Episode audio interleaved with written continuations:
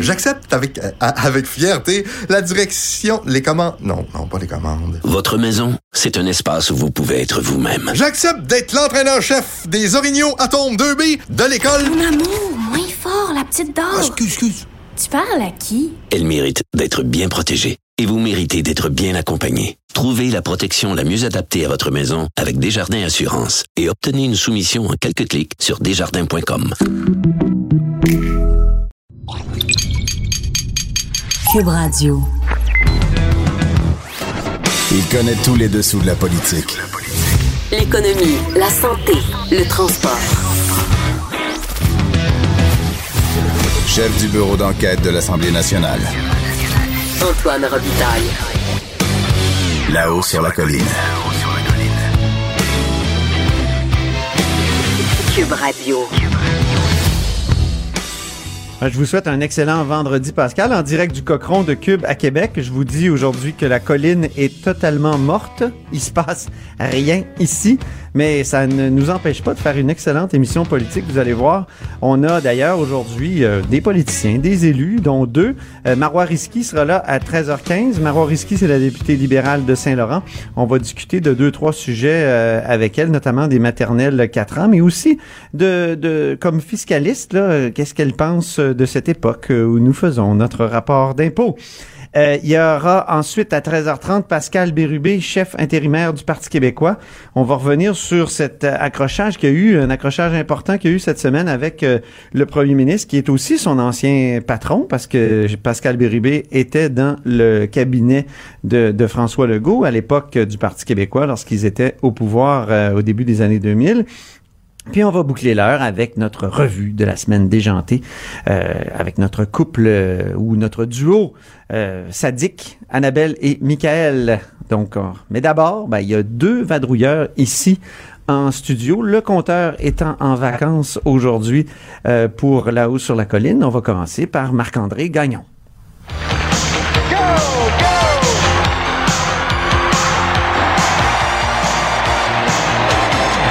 Bonjour Marc-André. Skate! Skate! Oui, c'est ça.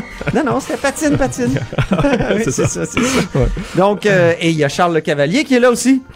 Bonjour. Charles Le Cavalier, lui, c'est pas Charles. Ben oui. Ben oui. Parle-moi de toi.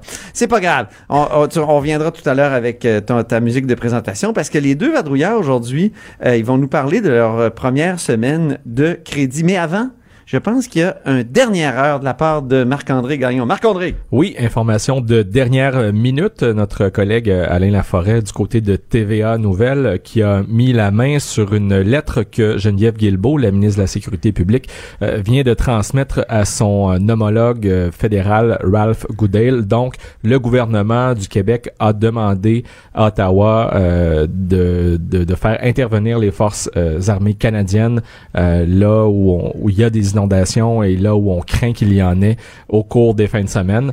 On Euh, annonce beaucoup de pluie, hein, en plus. Exactement, Euh, puis ça ben, fond, là, à, à c'est- fond la C'est déjà commencé. On a vu à Beauceville euh, énormément de dégâts de ce côté-là. Même chose aussi du côté de Gatineau et euh, un peu partout ailleurs.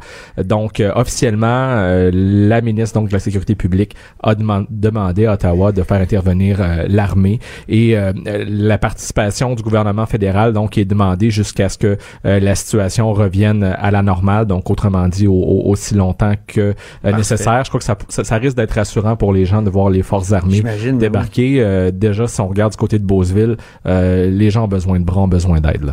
Ils connaissent ça, chaque année, eux autres. Ils sont habitués, mais, ça- mais quand même, c'est, on n'avait jamais rien vu d'aussi pire, semble-t-il, depuis le début des années 90. Ah Donc, bon, ok. c'est, vraiment majeur ce qui se passe intense, du côté là, de ok. Beauceville. Euh, donc, on est tellement qui, habitués de ces nouvelles-là qui reviennent à, à chaque année que ouais, on ben, en oublie parfois un peu les gens qui vivent ça, qui sont ça. pris là-dedans, effectivement. Et, et justement, il faudra voir parce que la ministre Guilbeault a, a- a clairement envoyé un, un signal euh, dans le sens de de- de- d'inciter les gens à, à se relocaliser, surtout ceux qui à chaque année euh, se retrouvent à être euh, sinistrés, victimes de ces inondations. Euh, L'eau fait beaucoup de dégâts quand même. Alors, euh, faudra, on va en entendre parler encore dans les prochains mois de- des inondations qui viennent de survenir. Ben, merci beaucoup. Revenons à notre sujet principal aujourd'hui. Les crédits, euh, bon, moi je peux le dire parce que je suis chroniqueur. J'ai l'impression qu'il y a comme un joueur étoile là, cette semaine. Il s'appelle euh, Gaétan Barrette, l'ancien ministre de la Santé et député de la Pinière dans, l'opposition. Est-ce que, bon, vous avez pas le droit de dire ça, mais quand même, il s'est démarqué, non, Charles Cavalier? Euh, ben, Il a fait plusieurs commissions parlementaires. Il s'est, il s'est coltaillé avec Éric Kerr euh, pour, pour- pour tout ce qui est des, logiciels, l'État, l'info nuagique. Ensuite, euh, il a donné du fil à retordre à Christian Dubé au Trésor. Et là, hier, c'était, je vais laisser Marc-André en parler, là, mais il, Au code des transports, ouais. Exactement. Donc avec euh, François Bonnardel, parce que Gaétan Barrette est aussi porte-parole en matière de transport et vraiment pendant toute la durée euh, des crédits du ministère des Transports et, et c'est un des ministères qui occupe le plus euh, le, euh, le plus d'heures là euh, à l'étude des crédits.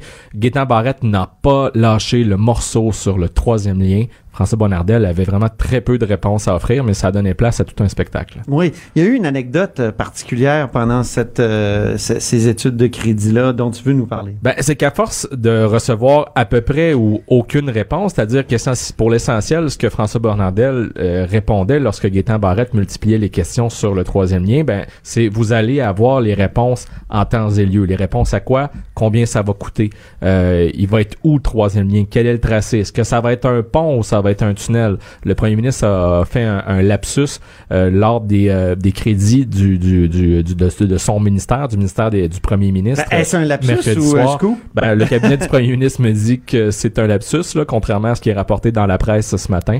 Euh, et, euh, et donc, euh, Gaétan Barrette a repris ce lapsus-là, l'a ramené à la commission des transports, euh, déstabilisé un peu François Bonnardel, euh, et, et il a fini par demander, ben écoute, donc, si M. Bonnardel a pas de réponse à donner, peut-être que le directeur du bureau de projet du troisième lien, lui, aurait des réponses Comment à nous donner. s'appelle-t-il déjà?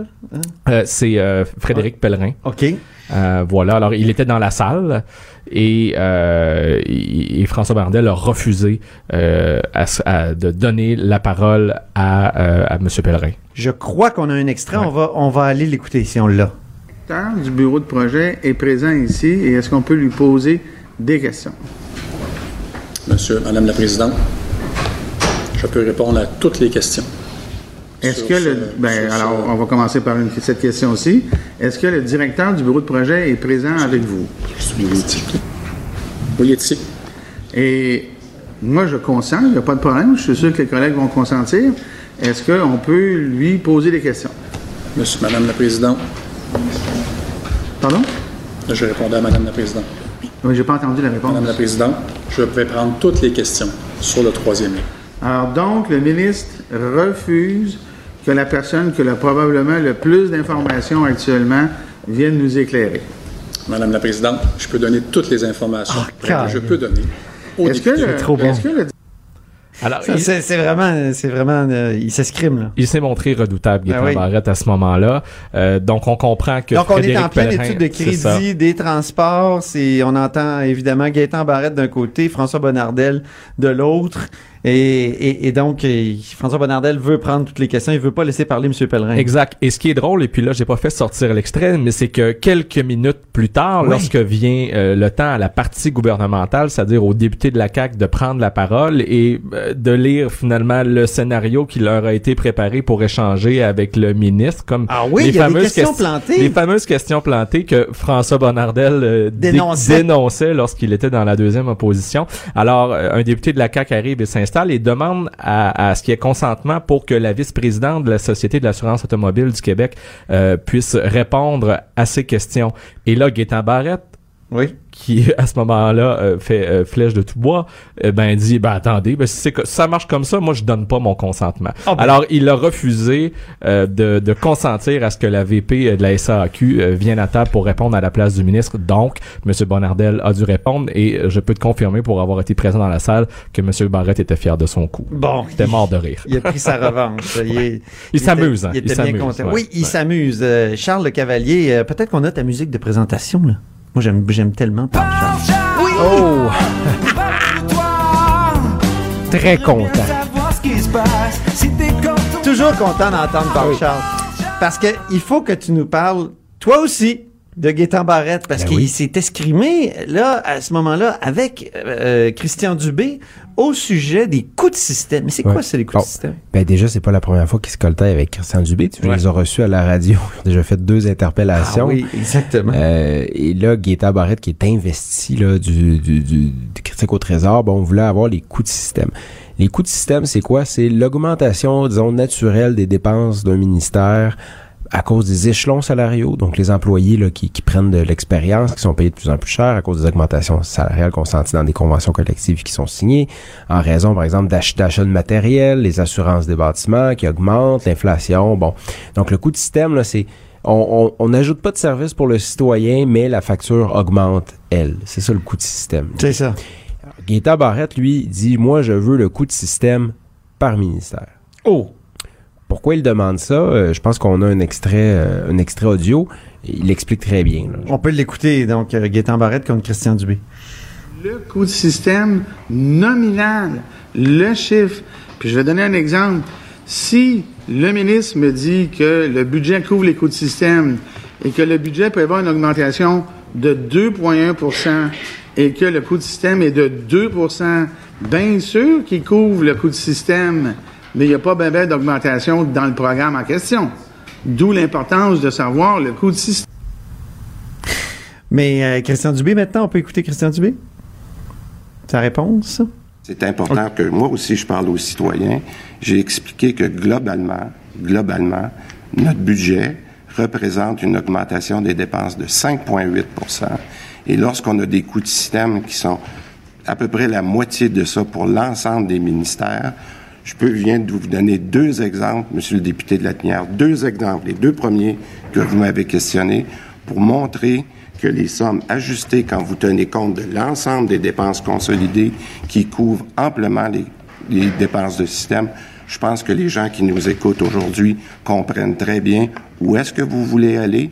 Les coûts de système par ministère dans les 15 ans que vous avez été au pouvoir n'ont jamais été dévoilés sur une base de, de sur une base de ministère. Puis je pense que la réponse que l'on donne globalement est suffisante pour les gens qui nous écoutent. Ah oui, OK. Donc, euh, ça, c'est vrai. Hein? Par contre, que les libéraux n'ont jamais dévoilé les coûts de système. Puis, je pense que c'est... Il faut faire attention. Au Conseil du Trésor, c'est c'est même des aveux qu'on m'a fait du côté libéral.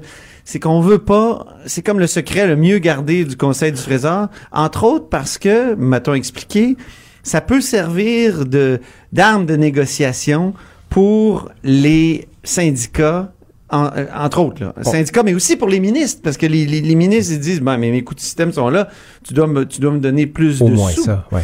Alors, c'est, On a des estimations. On a des Antoine. estimations. ouais. Oui, euh, ben d'ailleurs, c'est Christian Dubé en période de questions le lendemain qui a fait référence au rapport préélectoral qui a été donné là, Oui. par, par le gouvernement Couillard. Effectivement, là-dedans, on a des estimations. On dit par exemple que le coût de système à santé et services sociaux, attache-toi bien, de 3,8% d'augmentation. Entre autres, à cause du vieillissement de la population. Ça a un impact. Pour, pour, quand tu es au ministère de la Santé, le fait que les gens vieillissent et qu'on a besoin de plus de, de, de, de, de- de soins, ben, ça fait que ta facture augmente à chaque année sans que tu offres davantage nécessairement de services. Et donc, si dans un budget donné, mettons le premier budget l'État en 2014-2015, euh, là, les coûts de système sont pas pris en compte, ben, On on, a, 1,5%. on a une sorte de, de rigueur budgétaire Voilà. euh, cachée. C'est ça. Et là, mais Guetta Barrette, qui lui-même a été un, un artisan de ces compressions-là, euh, bon, aujourd'hui, euh, fait- se fait critique du gouvernement euh, du gouvernement Legault. Il dit, ben là, vous, vous dites que vous augmentez, par exemple, en santé de 5,9 Ouais. Mais là, il commençait à faire, à découper ça, à saucissonner ça. Puis on se rend compte qu'effectivement, là où il y a eu des, des, des augmentations importantes de dépenses, c'est pour ce qui est, par exemple, des CHSLD, des soins à domicile, donc les, les personnes âgées. Par contre, dans les soins hospitaliers, dans euh, la maladie mentale, dans tout ce qui est euh, les jeunes en difficulté, là, les augmentations sont plus aux alentours de 1,9% Donc, en bas des coûts de système. Mais tout ça pour dire qu'effectivement, on peut se poser la question. Gaétan Barrette ne les a pas donnés. D'ailleurs, sa réponse était savoureuse. Ben moi, a jamais personne qui m'a demandé coûts de système quand j'étais ministre. Ah, laisse. Vous avez juste à me le demander, je vous les aurais donnés. Moi, les coûts de système. oui, ça, c'est- euh, voilà, ça c'est du grand Gaétan. Et, et là, il dit aujourd'hui, mais écoutez, on devrait les avoir. Et le, le Conseil du Trésor les a, les coûts de système. Donc, c'est- la raison pour laquelle il ne les donne pas, c'est une raison qui est essentiellement politique. Je pense à Hydro-Québec. Hydro-Québec, dans le fond, on le sait un peu, c'est quoi ces coûts de système. Euh, on, on, les voit lorsqu'ils se présentent devant la régie de l'énergie pour euh, augmenter les tarifs d'hydroélectricité. Ah. Donc, la raison pour laquelle on ne sait pas c'est quoi le, un bon point. là. le, le coût de système d'un ministère, c'est justement pour des raisons comme tu énonces. C'est plutôt politique. On veut pas que le ministre du portefeuille puisse dire, ben moi j'ai besoin de plus parce que je suis en bas du coût de système. On veut pas que les citoyens disent, ben là c'est des compressions, donc on cache les coûts de système. Bon. Hein? Alors, euh, écoutez, c'est moi je trouve un, un bon, euh, comment on dit, euh, un, un bon fait saillant de la première semaine des crédits. Et il en reste une deuxième. La semaine prochaine, c'est c'est relax là. Hein? Je pense que Il y c'est a une pause. Ah la- oui, c'est vrai, ouais, c'est- la semaine prochaine, c'est la la pause. Mais ça, ça va se terminer. Hey, on va jusqu'au 2 mai euh, pour, pour les crédits. Donc ça, ça, ça risque d'être intéressant, puis on risque de vous entendre de nouveau, n'est-ce pas? Bien hâte de voir notamment les crédits de la capitale nationale. Peut-être Ah que oui. cette fois-ci, Geneviève Guilbeault aura plus de réponses à, à donner sur le projet de troisième lien. Parce que là, ils- eh, comme ils ont été très, très sévèrement critiqués pour le fait de n'avoir donné que très peu de réponses sur le projet, est-ce qu'ils en auront davantage à offrir lors des crédits de la capitale nationale? Faudra voir. Puis toi, Charles, est-ce que qu'est-ce que tu vas surveiller dans les prochaines euh, semaines? Ben, il va y avoir l'environnement. Ah oui. Et là, ça, c'est, c'est, c'est de, ces temps-ci, la CAQ veut montrer qu'elle, qu'elle est verte. Ouais. Également. Donc, on va voir ce que euh, M. Charrette, le ministre de l'Environnement, va avoir à répondre au parti d'opposition. On le sait qu'il doit déposer prochainement un plan, là, euh, son, son plan, co- comment, re- disons, redresser le fond vert, qui ne va Mhm. pas très bien. Oui. C'est un peu ton. C'est, comment dire, c'est, c'est, c'est quelque chose que tu connais bien, le fond vert. Le fond vert. C'est Très compliqué. Ça pour, ça pour dire que des moments comme on a cité avec Gaétan Barrette euh, cette semaine, pour les gens qui regardent ça euh, à la maison, ben ça, disons que ça devient un peu plus intéressant parce que euh, au cours de la semaine, il y a Catherine Dorion, la députée euh, de Tachereau pour Québec euh, solidaire, qui a gribouillé euh, sur une feuille de papier la, la courbe d'intérêt Ah oui. euh, une espèce de graphique euh, qu'elle a publié sur les réseaux sociaux où, euh, à, à- à toute fin pratique, elle dénonçait le fait qu'il y a des questions plantées, comme on a dit Ouais. euh, tout à l'heure. Euh, ça peut être plate, l'étude des crédits, mais euh, il y a des élus qui réussissent à nous offrir des confrontations euh, Mais- divertissantes euh, à tout le moins. Mais Catherine Oui, a quand même un bon point. Là. Je veux dire, quel est votre niveau d'intérêt? Toi, Antoine, quel est ton niveau d'intérêt lorsque le- les députés du gouvernement posent des questions au ministre? Là, il occupe à peu Ah, près moi, 50 ça fait des années que je dénonce ça. Je, je- je trouve que c'est une perte de temps totale quand euh, il y a des députés derrière-ban du gouvernement qui posent des questions, surtout que les questions sont écrites d'avance. Puis on me semble bien que la, Ouais. la CAQ n'ait pas fait de révolution. Hier, en cette hier, je peux vous dire, j'ai écouté les affaires le député de Mont- Montmorency. Il dit, ah, ben là, il y a le maire de telle municipalité qui vous salue, madame la ministre. Ah. Et il y a tel maire qui vous salue. Il savait que j'allais vous rencontrer ce soir en études des crédits. Il vous aime beaucoup parce que vous êtes très bonne. les libéraux faisaient la même chose et, et moi je connais en tout cas un- au moins un député caquiste qui aurait aimé euh, qui aurait eu des bonnes questions à poser au gouvernement mais on lui a demandé d'être gentil. Ah, c'est bon. Ah, la solidarité euh, des partis au pouvoir. Bon, très bien. Et écoutez, je vous souhaite euh, une joyeuse euh, pause de Pâques. Merci. On va Et- voir Madame Guilbeault là à l'instant. Point de presse à 14h. Très, très bien. Donc, merci beaucoup, Marc-André. Marc-André, donc, euh, qui est correspondant parlementaire euh, au Journal de Québec, Journal de Montréal, Marc-André Gagnon, et Charles Le Cavalier, qui a le même titre aussi. Restez des nôtres. Après la pause, il y a Marois Risky qui est avec nous, député libéral de Saint-Laurent. On dit souvent que les murs ont des oreilles. Nous, on a deux vraies oreilles à l'intérieur des murs du Parlement. De 13 à 14. Là-haut sur la colline. On va rejoindre maintenant Marois Risky, qui est député libéral de Saint-Laurent et qui a vécu sa première euh, séance de, de, cré- de crédit cette semaine, ses premières séances d'études des crédits. Bonjour, Marois Risky. Bonjour. Oui, effectivement, j'étais hier soir avec euh, Franz Benjamin, mon collègue de député de, de, de Vio, et c'était avec le premier ministre Legault. On parlait de jeunesse. Oui, vous avez parlé d'ailleurs d'éco-anxiété. Qu'est-ce que c'est exactement? Ah, ben, en fait, c'est ce que j'ai demandé au premier ministre. Quelles sont les trois grandes priorités des jeunes? Alors, il m'a parlé d'économie, l'achat de maison, puis le troisième revenait encore, je crois, sur l'économie. Et quand il a vu mon visage changer, il a dit, ah, ben oui, oui, il y a de l'environnement aussi que ça intéresse les jeunes. Bon, euh, finalement, il n'a pas compris que c'était la grande priorité de la jeunesse. Et je lui ai demandé de réfléchir à l'éco-anxiété. Euh, c'est un terme qui, euh, qu'on entend de plus en plus. C'est l'angoisse qui est ressentie par les nouvelles générations, mais pas seulement les nouvelles générations, des gens qui sont vraiment inquiets de l'avenir de, notre planète et qui se posent des questions sur leur propre avenir. Est-ce que, par exemple, je vais faire des enfants? Est-ce que je vais avoir des enfants? Est-ce que je vais avoir un emploi en marketing ou dans une entreprise éco-responsable? Donc, c'est vraiment des gens qui sont très inquiets pour l'avenir de notre planète et qui sont inquiets aussi que des politiciens, comme par exemple M. Legault, n'ont pas encore saisi l'urgence d'agir. Ça se traduit, est-ce qu'il y, est qu'il y, a des symptômes euh, physiques hein, d'éco-anxiété ou c'est simplement un état moral euh, général d'inquiétude? De, évidemment, je ne suis pas psychologue, mais euh, oui, il y a des, des, psychologues qui ont été rencontrés en entrevue qui disent qu'ils ont de plus en plus de patients qui, qui viennent les voir parce que oui, ils ont des palpitations, des fois ils n'arrivent pas à dormir et que ah oui, ça affecte leur quotidien. Donc c'est réel et on le voit de plus en plus chez les jeunes. Ben, on voyait ce matin dans, le journal de Québec et dans le journal de Montréal une étude qui nous disait que c'est le, comment dire l'accoutumance aux écrans qui, euh, qui crée beaucoup de problèmes de, de, santé, qui peut créer euh, beaucoup de problèmes de santé mentale chez les jeunes. C'est peut-être ça aussi. Ben, il y a de l'éco-anxiété, mais aussi un autre problème, l'angoisse chez les jeunes. Et ça, c'est euh, un problème qu'on retrouve non seulement dans le réseau universitaire, mais maintenant même au niveau primaire. Et on voit qu'il y a une angoisse et euh, je sais qu'il va y avoir des consultations qui vont être menées, mais présentement, il y a un problème euh, qui manque de soutien professionnel, non seulement dans les écoles primaires, mais jusqu'à l'université. par exemple, dans le réseau universitaire, si aujourd'hui vous avez un jeune qui va frapper à la porte pour voir un psychologue, il va attendre quelques semaines avant d'être ce qui n'est pas normal. Alors, je comprends que le gouvernement de la CAQ veut faire des consultations, mais il n'y a rien qui l'empêche dès maintenant d'injecter de l'argent, parce qu'il en a de l'argent, qu'il peut l'injecter immédiatement pour euh, offrir davantage d'heures de services et de soutien à nos jeunes. Vous, vous êtes professeur d'université de, de, métier, je dirais, ou de profession. Oui, euh, professeur à vie. Hein. Une fois que vous l'êtes, là, vous restez pédagogue habituellement. oui, je sais. Et donc, vous avez eu affaire à des jeunes. Euh, de quelle manière, vous, vous répondiez euh, à leur anxiété? Je, vous avez peut-être pas enseigné longtemps, Marois Risky. Là, vous avez terminé votre doctorat. Vous avez, vous avez ça enseigné combien de temps, d'ailleurs? Cinq ans à l'Université de ah, Sherbrooke. Ah, J'étais aussi, la, mais j'étais aussi la directrice du programme de maîtrise. Donc, euh, non seulement j'ai géré ma classe, mais j'avais aussi la responsabilité euh, d'environ 300 jeunes au campus de Longueuil. Donc, à la maîtrise, j'enseigne aussi au campus de, de Revenu Québec. Et oui, il y a de l'angoisse, mais c'est aussi une façon, euh, il y a une partie qui nous appartient à titre de professeur de comment gérer notre classe.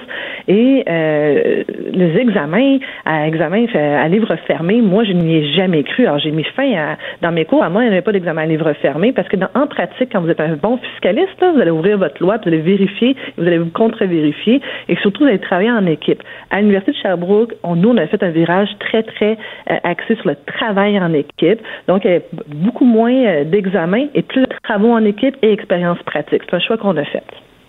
Donc, euh, l'anxiété est liée aux anciennes méthodes, c'est ce que vous me dites, des examens fermés, des quoi, des les, gens ont beaucoup d'anxiété, les jeunes aussi ont beaucoup d'anxiété lors des, examens oraux ou des ou des présentations orales, ce qui serait, ce serait dommage des, des, annuler là, ces, ces expériences. Je vais parler de mon expérience personnelle, mais avant de, parler de mon expérience personnelle, je tiens à souligner que l'Union étudiante du Québec, euh, euh,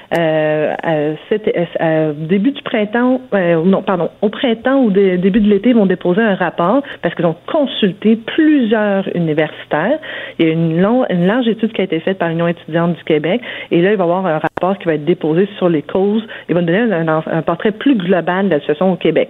Mais moi, je peux vous parler de mon expérience euh, personnelle, mais c'est pas euh, une expérience qu'on peut euh, appliquer mutadis mutandis à l'ensemble du Québec.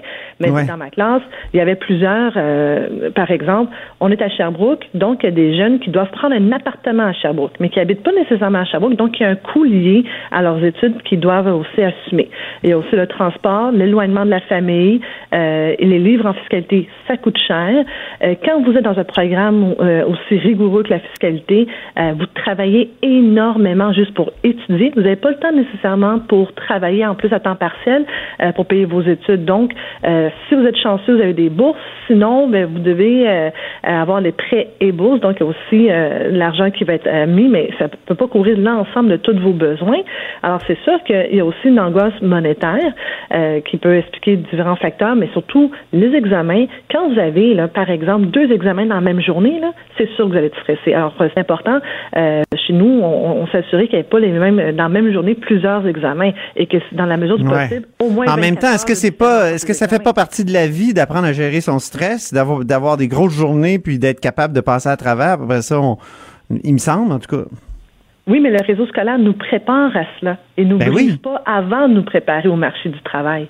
Donc, Ouais, par étapes qu'on vous amène au marché du travail. Puis on forme pas juste le savoir et le savoir-faire, mais le savoir-être. Et ça, à l'université, euh, je peux parler de mon expérience à l'université de Sherbrooke, le savoir-être est une composante là hyper importante. Alors c'est pour ça qu'on amène nos étudiants à travailler aussi en équipe. Puis oui, euh, un des cours qui avait été instauré euh, dans, dans le programme de maîtrise était fait avec Brigitte Carrel, une psychologue, pour justement montrer, un, à gérer ses émotions, travailler en équipe, gérer Mhm. les conflits de personnalité dans une équipe. Et au départ, je vous disais qu'à la plupart des étudiants trouvaient ça, ben là, franchement, je, je suis inscrit en, en fiscalité, pourquoi que j'ai un cours avec une psychologue? Ben, je peux vous dire qu'à la fin de leur maîtrise, ils ont compris que la gestion du stress et des conflits euh, de personnalité, c'était hyper important. Et ça, c'est un excellent outil pour les préparer au marché du travail. Donc, vous avez été professeur et vous êtes professeur à vie, comme vous dites, euh, avocate euh, fiscaliste. Avez-vous fait euh, ou allez-vous faire des rapports d'impôts cette année? Ben, j'ai fait une clinique d'impôt dans Saint-Laurent. Ah bon? On a aidé, ben oui, on a préparé, on a Comme aidé député? les gens, un, à faire leur déclaration de revenus. Euh, et on a eu beaucoup de plaisir parce que plusieurs personnes pensent que c'est très compliqué. Une fois qu'on leur montre euh, avec les outils, ils comprennent que finalement, on est capable de faire nos impôts et ça coûte pas grand-chose quand c'est nous-mêmes qui le faisons. OK. Donc, euh, on est mieux d'aller voir son député pour faire sa- son rapport d'impôt Ben, que, d'aller voir une, une firme comptable, c'est ça que vous me dites? Ben écoute, à Dans Saint-Laurent, Saint-Laurent, en nous autres, on est au service des citoyens. Alors oui, vous venez nous voir. euh, et euh, je rappelle qu'on a- j'avais aussi fait la clinique d'impôt bénévole avec euh, ma collègue euh, Chantal Amiot. euh, et on avait une clinique très importante à l'Université de Sherbrooke euh, d'impôt. Donc c'est tout naturel pour moi de continuer de faire une clinique d'impôt bénévole. J'adore ça. Là. Je pense que je suis une des rares qui aime la, la saison de l'impôt. Ouais. là, Mais écoutez, on est fiscaliste, on ne l'est pas. Hein? Et euh, s'il y avait juste un rapport d'impôt, ce serait plus simple. Si c'était géré par Québec, un peu comme le rapport TPS-TVQ, euh, non? Ça- Est-ce que vous, vous appuyez ça? Vous, vous êtes d'accord Ben, avec ça? oui, puis euh, au mois de mai euh, dernier, quand j'ai été investie dans Saint-Laurent, par la suite, j'ai eu une rencontre avec Carlos Letao, qui était à ce moment-là ministre des Finances. Puis on avait fait une, une de travail pour justement parler, de- oui, de la campagne qui arrivait, mais aussi de qu'est-ce qu'on pouvait proposer aux Québécois. Puis Carlos avait déjà, à ce moment-là, réfléchi à comment qu'on pouvait faire en sorte que la saison des impôts, là, soit pas un cauchemar pour les Québécois, puis que ce soit hyper simple. Et on avait avancé l'idée suivante, euh, ben, que ce soit pré-rempli pour les gens. Et Carlos avait déjà, à ce moment-là, euh, mis deux comités. Un comité qui devait voir avec Ottawa pour faire une déclaration unique, automatisée, et l'autre comité qui travaillait pour avoir euh, une déclaration pré-remplie. Parce que, par exemple, je vais vous donner un cas précis. Prenons mon exemple. Qu'est-ce que c'est une pour les gens qui nous écoutent, là, une, déclaration pré-remplie, c'est quoi exactement? Ben, euh, par exemple, prenons que Mario Risky est professeur à l'Université de Sherbrooke, c'est mon seul employeur. Ben, mon employeur prépare déjà mon- mes reçus fiscaux, mon T4 euh, et mon relevé 1. Alors, le gouvernement a déjà cette information. Alors, euh, au fond, vous rentrez, vous, sur Internet, dans votre dossier en ligne. Le gouvernement va vous montrer votre revenu d'emploi, les dé- déductions à la source qui ont déjà été prises, et vous, vous regardez. Si vous avez quelque chose à ajouter, vous pouvez l'ajouter.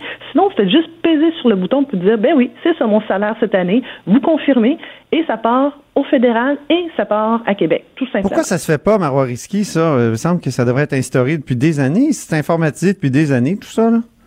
Mais M. Letaou avait travaillé là-dessus, puis comme vous le savez, par la suite, on n'a pas été réélu. Et j'ai demandé à, à Carlos juste avant euh, tantôt, j'ai demandé penses-tu que Revenu Québec va continuer? Lui, sous le leadership de Carlos Letaou à Revenu Québec, ça avançait et euh, il me disait que c'était quand même assez près là, pour la déclaration pré-remplie. Maintenant, ce sera au gouvernement de la CAQ de faire le suivi sur le travail qui a déjà été entamé par Carlos Letaou à titre de ministre des Finances.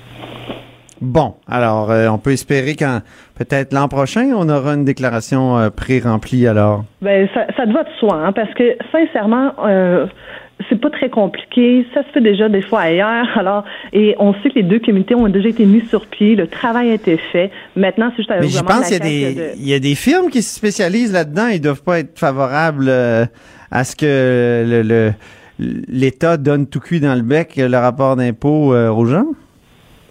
Ben, écoutez, moi, ce que les firmes pensent, euh, c'est correct pour eux, mais moi, ma, ma seule préoccupation, c'est pour les citoyens. Si les citoyens, on Hmm. peut euh, leur faire économiser de l'argent et simplifier leur vie, ben, c'est sûr qu'on va aller dans ce sens-là. Bien. Ben, merci beaucoup, Marois Risky. Je vous souhaite un bon euh, congé pascal. Merci à vous. Au revoir. À la prochaine. Après la pause, euh, c'est Pascal Bérubé qui est là, chef intérimaire du PQ. Chef du bureau d'enquête de l'Assemblée nationale. Antoine Robitaille. Là-haut sur la colline. Ben oui, bonjour Pascal Bérubé. Bonjour, alors c'est le congé Pascal, mais Pascal n'est pas en congé. Ah! toujours un mot, toujours un mot d'esprit, c'est parfait ça.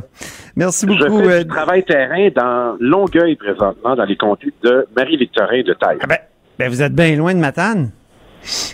Ah ben, entre Matane et Bâton Rouge, il y a beaucoup d'espace, comme le dit la Oh! chanson. Alors, il y, a, il y a beaucoup à faire. Et c'est un plaisir pour moi de rencontrer des militants aujourd'hui, puis de vous parler aussi. Dans cette émission euh, politique où on aime tant la chanson, on- si on avait su, on aurait ressorti le, la chanson d'Isabelle Boulay. Ça fait plaisir. Donc, euh, les nominations partisanes euh, euh, de, du gouvernement Legault, euh, il faut en parler. Vous avez même un peu blessé le, le, le premier ministre euh, hier. euh, donc, vous trouvez que c'est vraiment des nominations partisanes, là, celle de Catherine Loubier à New York et celle de Guy Leblanc à Investissement Québec? Pourquoi? Oui, ça répond euh, aux critères généralement admis pour les nominations partisanes. D'abord, il faut savoir que c'est un engagement formel du premier ministre qui l'a pris devant ses troupes. C'est terminé les nominations partisanes avec la CAC. Alors, un premier test, délégation du Québec à New York. On nomme une directrice adjointe de cabinet du premier ministre. Alors, c'est elle qui a été choisie. C'est une nomination partisane. Pour ce qui est de M. Leblanc, c'est la même chose. Un ami très proche du ministre Fitzgibbon, un contributeur important aussi dès les premières années de la CAC. 1000 dollars à chaque année pour M. Leblanc, même un, partenaire d'affaires jusqu'à tout récemment. Donc, euh, ça implique vraiment une grande proximité, même un, un partenaire de vélo euh, au défi Pierre Lavoie. Donc, euh, c'est une nomination partisane dans le sens qu'il y avait un comité de chasseurs de tête qui était chargé de recommander une personne. Et ce que je comprends, c'est que cette personne n'était pas M. Euh, Leblanc. Donc, c'est une nomination partisane quant à nous. Quant à la réaction de M. Legault, que j'aime beaucoup, c'est connu, j'ai de l'affection pour lui. Je pense qu'il a été choqué euh, euh, de façon un peu erronée, dans le sens que ce que je lui disais, c'est que à partir du moment où on prend des engagements, on doit quelque chose aux gens qui ont cru ça. Et c'est ça que j'ai voulu exprimer. Alors, euh, si- c'était bien malgré moi que je voulais le choquer, mais je On peut l'écouter d'ailleurs, euh, Pascal Bérubé. On a l'extrait. On peut écouter donc François Legault blessé par euh, Pascal Bérubé. Euh, ce qu'elle vient de dire, euh, hors micro, le chef du Parti québécois me blesse profondément. C'est quelqu'un avec qui j'ai travaillé dans le même cabinet qui vient de dire je ne le crois pas. On l'a tous entendu ici. Il a dit je ne le crois pas. Je peux pas croire. J'espère qu'il va y réfléchir puis qu'il va s'excuser d'avoir dit ça. Parce qu'il devrait assez me connaître pour savoir que c'est vrai que je ne dois rien à personne. Donc, euh, est-ce que vous êtes prêt à vous excuser pour euh, avoir tenu certains propos? Ben, c'était certainement pas euh, la volonté de le blesser. Ce que je voulais identifier simplement, c'est que lorsqu'on a pris des engagements, on doit des explications aux citoyens. Je pense qu'il l'a vu différemment. C'est vrai qu'il ne doit rien à personne. C'est une de ses forces. J'ai beaucoup d'amitié pour lui, d'affection. Et euh, c'est certainement pas ce que je voulais exprimer, mais j'avais pas de réplique après pour pouvoir le dire. Alors, Oui, mais là, vous l'avez. là. Est-ce que vous voulez vous excuser ou vous continuez de dire que vous ne le croyez pas? Ben, ah non, dans le sens qu'il doit rien à personne, je pense qu'il il doit euh, des explications quant à ses engagements électoraux. Pour le reste, il ne doit rien à personne de, tout- de- de toute euh, influence indue, absolument, puis je le connais assez bien pour le dire. Alors, on dit la même chose, malheureusement, il l'a mal compris. Je, je regrette qu'il ait compris comme ça, mais donc notre relation est assez longue, qu'on se connaît assez bien pour qu'on ait l'occasion d'échanger là-dessus. Donc, si je traduis bien vos contribuer- propos, Pascal euh, Bérubé, vous, euh, vous voulez, au fond, vous excuser si jamais il a compris des choses dans vos propos qui, qui n'y étaient non, pas. absolument. Puis on- on Donc, vous offrez vos excuses. Ben oui, mais puis on vit mal avec ça. Moi, j'ai senti que j'ai des sources là près de lui qui m'ont dit qu'il avait été blessé. Puis je vis très mal avec ça parce que s'il y a quelqu'un avec qui, bon, c'est connu, j'ai collaboré, puis malgré nos, nos divergences d'opinion sur l'avenir du Québec, on a de l'affection, c'est bien lui et moi. Alors, euh, euh, je, je vais dire ça comme ça. François, si je t'ai blessé, tu me connais assez pour savoir que c'était pas volontaire Et puis, je pense qu'on aura l'occasion de, retravailler ensemble. de toute façon, il y a des enjeux sur lesquels on va bien travailler. C'est le cas de la laïcité, entre autres. Alors, disons que j'étais très malheureux de ça, qu'il ait compris comme ça, mais lui aussi me connaît assez bien pour savoir que j'avais pas l'intention de, de le blesser. Alors, je regrette sincèrement s'il l'a compris comme ça, c'était pas l'intention. Revenons aux nominations comme telles. Euh, Guy Leblanc, c'est quand même pas un ancien attaché politique. C'est quand même pas quelqu'un qui a été candidat pour la coalition Avenir Québec. C'est quelqu'un qui a travaillé chez Price Waterhouse, donc euh, dans le secteur de, de l'économie, du conseil, euh, des fusions et acquisitions. Euh, qui soit à la tête d'Investissement Québec, c'est c'est naturel. Puis souvent, quelqu'un qui est au mm-hmm. pouvoir veut euh, veut avoir dans certains postes clés là, qui sont pas des, des gens qui doivent être indépendants de, de lui nécessairement. des, donc des, des, des gens qui il a confiance. Donc, euh, il me semble que euh, votre définition est un peu étriquée là, de, des nominations partisanes ou trop trop sévère, que votre filet est un peu serré, non? Je ne crois pas. Je pense que les, Québécois sont derniers à nous euh, sur cet enjeu-là. D'abord, quel est le nom qui a été sélectionné par le comité de chasseurs de tête? Est-ce que c'est M. Leblanc? Moi, on m'indique que c'est pas le cas. Alors, on a demandé par voie de motion qu'on rende public les rapports, euh, les échanges qui ont mené à une recommandation. Si on connaissait l'identité de la personne, je pense qu'on pourrait voir que soit c'est M. Leblanc, et à ce moment-là, c'est plus un enjeu, soit que c'est pas M. Leblanc, puis là, il faut s'expliquer. Mais la proximité est évidente. Il se peut que le ministre Fitzgibbon a dit, ben moi, en politique, je veux vraiment travailler avec des gens qui sont près de moi, qui j'ai grande confiance. C'est légitime, mais en même temps, on travaille avec toutes sortes de monde en politique. Moi, quand je suis arrivé ministre, j'ai travaillé avec une sous-ministre que je connaissais pas. son rôle, c'était de, de me donner leur juste, puis parfois de me confronter. Alors, jusqu'à avis du contraire, à moins de publier euh, les, les rapports du comité de chasseurs de tête, ça laisse planer qu'il y a eu un choix discrétionnaire. C'est ce que je dis. OK. Donc, euh, et Catherine Loubier, dans, dans, son cas, comme déléguée générale du Québec à New York. Euh, oui, mais en même temps, elle, elle a travaillé pour, pour la CAC, mais c'est quelqu'un, souvent, euh, les, nominations dans les délégations générales, c'est justement des gens qui sont proches du premier ministre, donc c'est un peu naturel. Mais là, le problème, le, problème, M. Robitaille, c'est l'engagement du premier ministre. Je l'ai entendu dire ça haut et fort dans un rassemblement, je crois que c'était au printemps 2018. Puis là, il prononçait bien les syllabes comme il est capable de faire. C'est terminer les nominations ben, ça, ça, ça l'engage, lui, comme, comme premier ministre, quelqu'un qui a parlé de ça avant la campagne, pendant la campagne et après la campagne. Souvenez-vous qu'une des premières communications publiques du gouvernement, avant même la nomination du Conseil des ministres, c'était pour réitérer cela. Puis on parlait même à l'époque, donc l'automne dernier, d'un comité qui allait évaluer vraiment de façon rigoureuse chacune des personnes ayant des postes importants, puis les nominations, voire même que les parlementaires pourraient être appelés à contribuer. C'est les paroles du premier ministre. Vous savez qu'on a fait une compilation des reculs.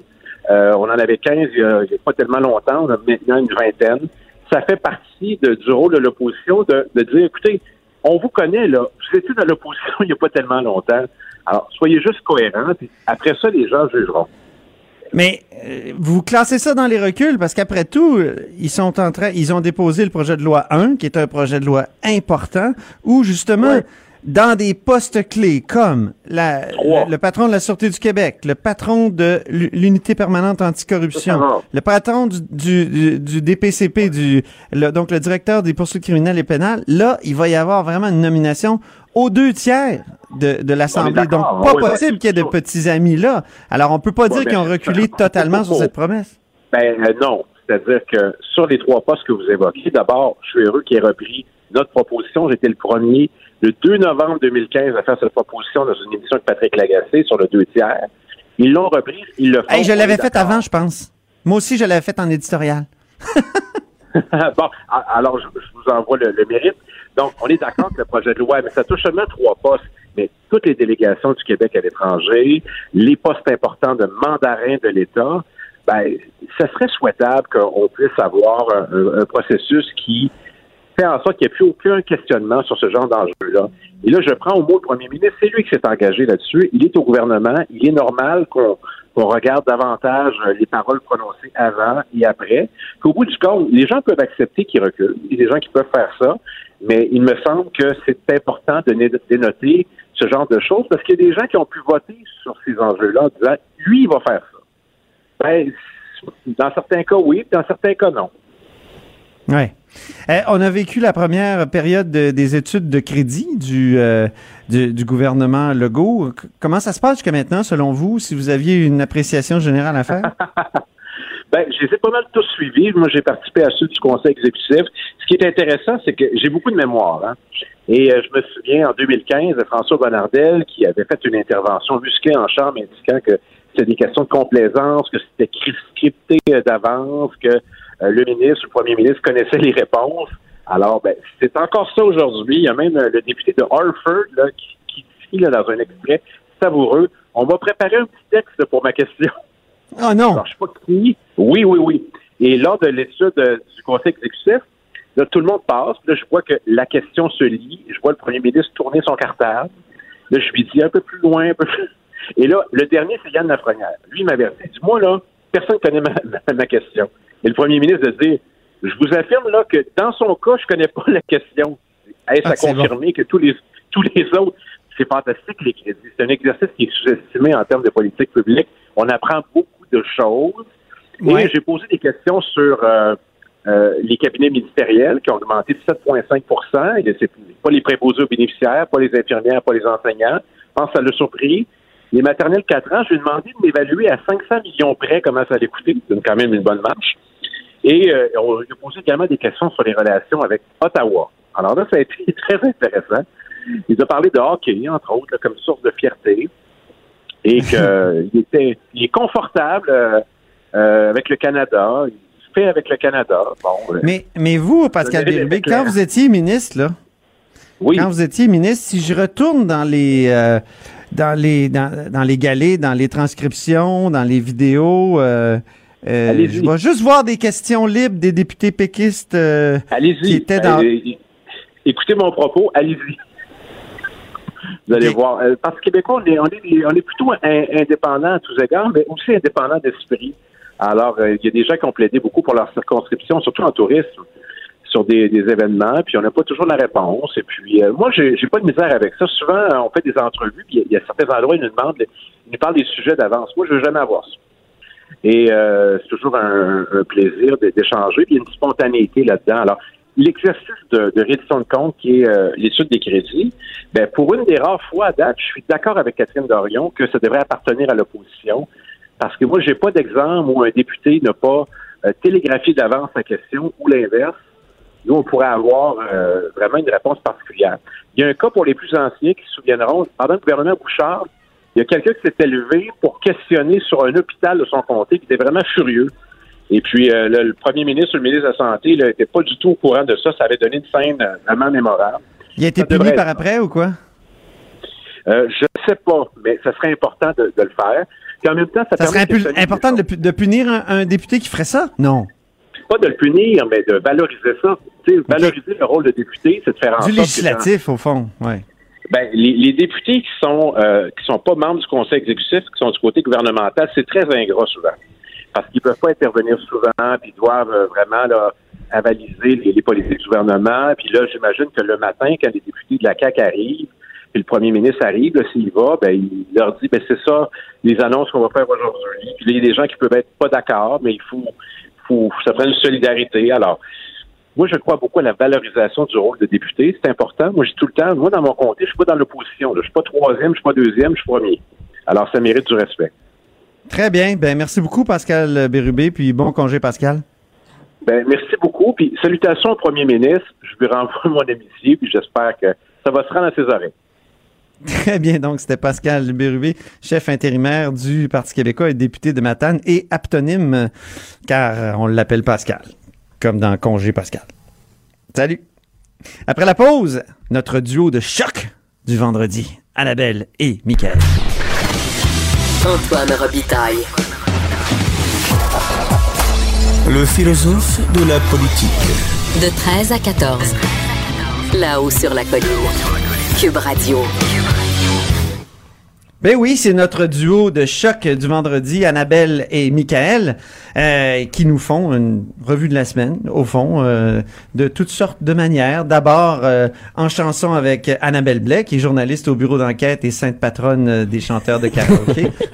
Reine du karaoké de tout le Grand Québec. Parle à l'envers.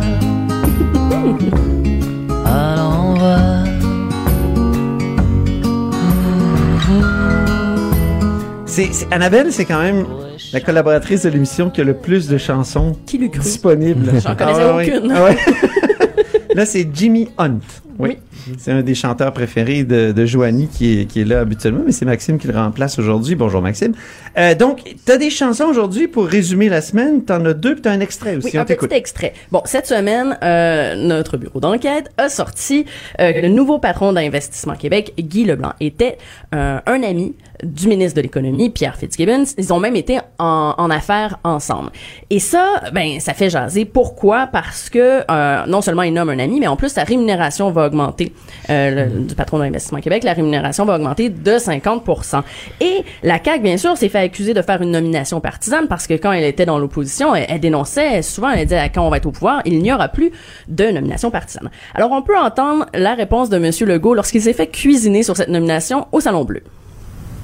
Le choix des nominations, des personnes qui ont des responsabilités importantes, Un chum, c'est un chum. va toujours se faire par le gouvernement de la CAQ sur une seule base, la compétence. Le choix- Alors, vous aurez, vous aurez reconnu la voix de Bernard Trépanier à la commission Ch- euh, Charbonneau quand il avait euh, sorti cette phrase qui est devenue culte maintenant au Québec. Un chum, c'est un chum. Oui. Parce que, bon, c'est sûr que, que, que, que c'est ressorti. Parce que c'est une nomination, bon, quand c'est un ami, euh, bien sûr que ça s'attire euh, les critiques. Oui. Et euh, la chanson que j'ai choisie, donc, c'est une... c'est un hommage à l'amitié. On peut entendre.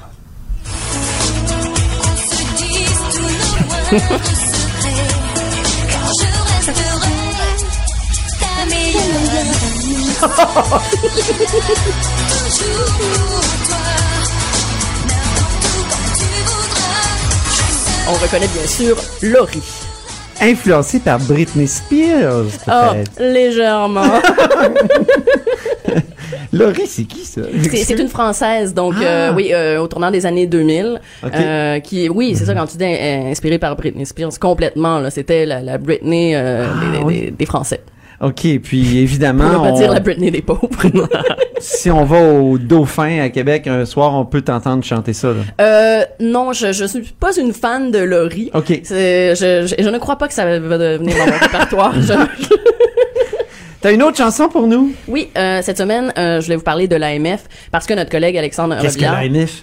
Ah, mais l'AMF, hein, c'est c'est drôle. L'Autorité des marchés financiers. Oui, c'est ça, qui euh, avait ouvert une enquête en 2012 sur SNC Lavalin pour euh, euh, pour, ben, peut-être des pots de vin, on soupçonnait des délits d'initiés, donc toute un- une grosse enquête qui a été abandonnée. On comprend pas très bien pourquoi.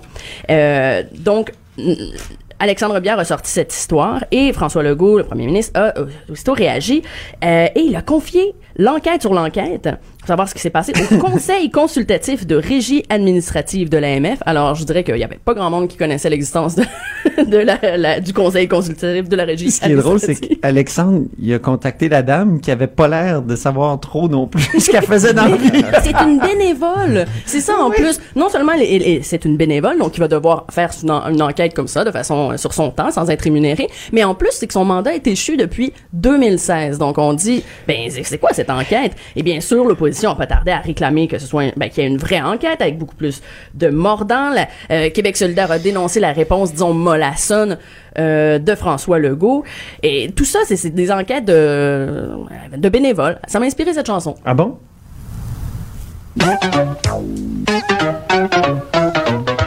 Et là qui va là? Et là ça va Ah oui Oh là je suis là Peut-être que tes enfants ont écouté ça, toi, Antoine.